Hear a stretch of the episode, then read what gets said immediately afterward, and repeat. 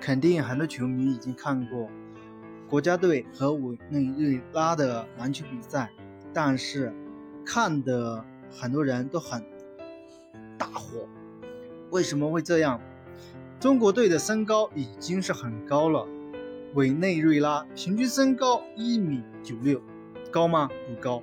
但是在中国队面前，整整抢了十八个前场篮板。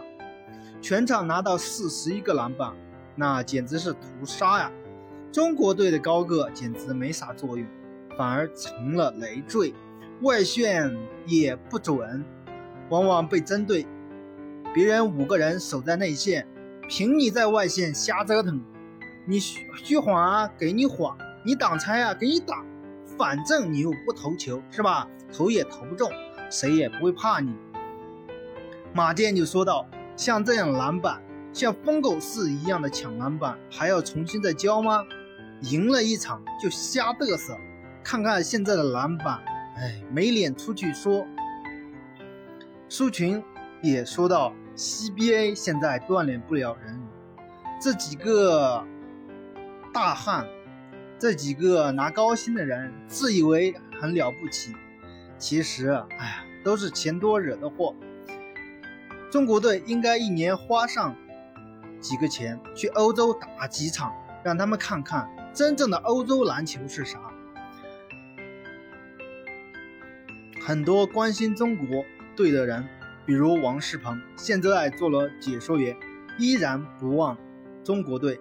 但是他的着急有用吗？他的哭泣有用吗？唤不醒这群沉睡的年轻人，是他们不用力在打吗？看似。再努力，其实真正尽力的又有多少？投手又有几个？合格的后卫又有几个？真正的中锋有投篮的又有几个？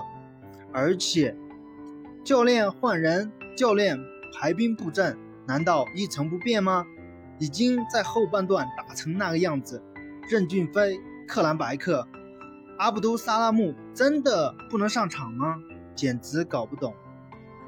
有的人。给中国队总做了一个小结，说道：“你们已经不是小孩子了，每场比赛都说心理准备不好，心理准备不好。你们可是职业球员呀，这样说害不害臊？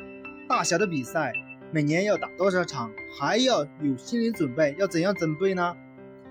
还有人说道：“我们中国队投篮是一个大问题，最基本的投篮、运球、挡拆，通通都是问题。”简直没法看，也有人说我们的对抗简直就是过马路的老奶奶，每每想碰瓷儿，这种身体状态怎么打呀？虽败犹荣这句话现在谁都说不出口。中国队究竟要有走多远？易建联退役之后，这支队伍在亚洲还能排怎样的位置？简直令人不敢想象。你觉得呢？